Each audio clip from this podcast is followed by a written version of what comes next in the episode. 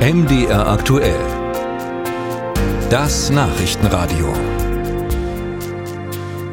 Die Militärallianz gegen Russland bekommt jetzt möglicherweise erste Risse. Denn Polen streitet sich mit der Ukraine. Ausgerechnet Polen, das als einer der engsten Verbündeten gilt und immens viel an Waffen und Geld in die Ukraine schickt. Auslöser ist ein Getreidestreit.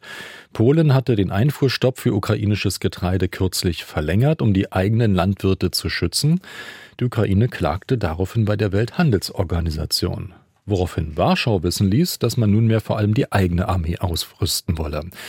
Wie gefährlich dieser Streit ist und was er für die deutsche Position bedeutet, darüber haben wir mit dem Verteidigungsexperten der SPD, mit Wolfgang Helmich, gesprochen. Herr Helmich, sehen Sie die Ukraine-Allianz an einem Kipppunkt? Nein, ich sehe die Risse und auch kein, nicht und auch keinen Kipppunkt. Es hat ja gerade die Rammstein-Konferenz stattgefunden, wo auch die Unterstützung ungebrochen weiter vereinbart worden ist. Es hat den Besuch von Präsident Zelensky in den USA gegeben. Also ich sehe solche Brüche nicht. Was ich sehe, ist, dass es in Polen Wahlkampfsituation da ist. Und was ich sehe, dass äh, in Polen wie an anderen Nachbarstaaten der Ukraine es gerade in der ländlichen Bevölkerung aufgrund des Getreides aus der Ukraine und der einbrechenden sinkenden Preise Proteste gibt. Da die PIS sich im Wahlkampf befinden und gerade auf dem Lande besonders stark ist und da auch ihre Wählerinnen und Wähler hier holt und in keiner guten Situation ist, erkläre ich mir das als eine Wahlkampfsituation.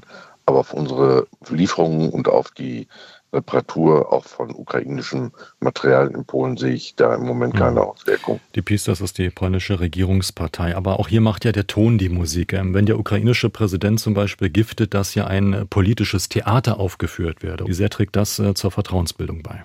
Also der Ton führt ja nie zur Vertrauensbildung und äh, der Ton auch auf der polnischen Seite ist ja dann manchmal sehr schroff. Das erfahren wir auch. Das muss man eben gelegentlich einfach aushalten. Aber spiegelt sich ja auch der Eindruck, wenn wir mal die ukrainische Seite betrachten, dass äh, Kiew inzwischen vielleicht ein bisschen zu selbstbewusst auch auftreten könnte? Dann sehen Sie sich an, in welcher Situation sich die Ukraine befindet. Und da hilft jeder Strohhalm, um äh, sich gegen den Angriff aus äh, Russland zur Wehr zu setzen. Und dazu gehört natürlich auch, dass die Kornlieferungen, die für die Ukraine eine so wichtige Einnahmequelle bedeuten, auch den Lebensnerv der Ukraine treffen. Ich kann die Aufregung und ich kann auch die, die Sensibilität, die dahinter steckt, ja durchaus verstehen. Und das ist Aufgabe und Rolle der Diplomatie, dann auch mit dazu beizutragen, dass da Ruhe einkehrt oder dass man anders miteinander umgeht. Angesichts der Attacken, die von Polen oder den Regierung, der Regierungspartei gegen Deutschland gerichtet werden, glaube ich, wären andere Länder dran, vielleicht eine solche vermittelnde Position noch einzunehmen.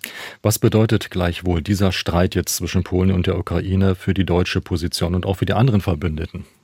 Ich glaube, das hat da keine Auswirkungen. Die Vereinbarungen stehen, die Unterstützung der Ukraine geht ungebrochen weiter, hat der Verteidigungsminister gerade nochmal deutlich gemacht mit dem 400 Millionen Unterstützungsprogramm, das wir neu aufgelegt haben. Und dennoch, Russland freut sich, wenn sich die Allianz streitet?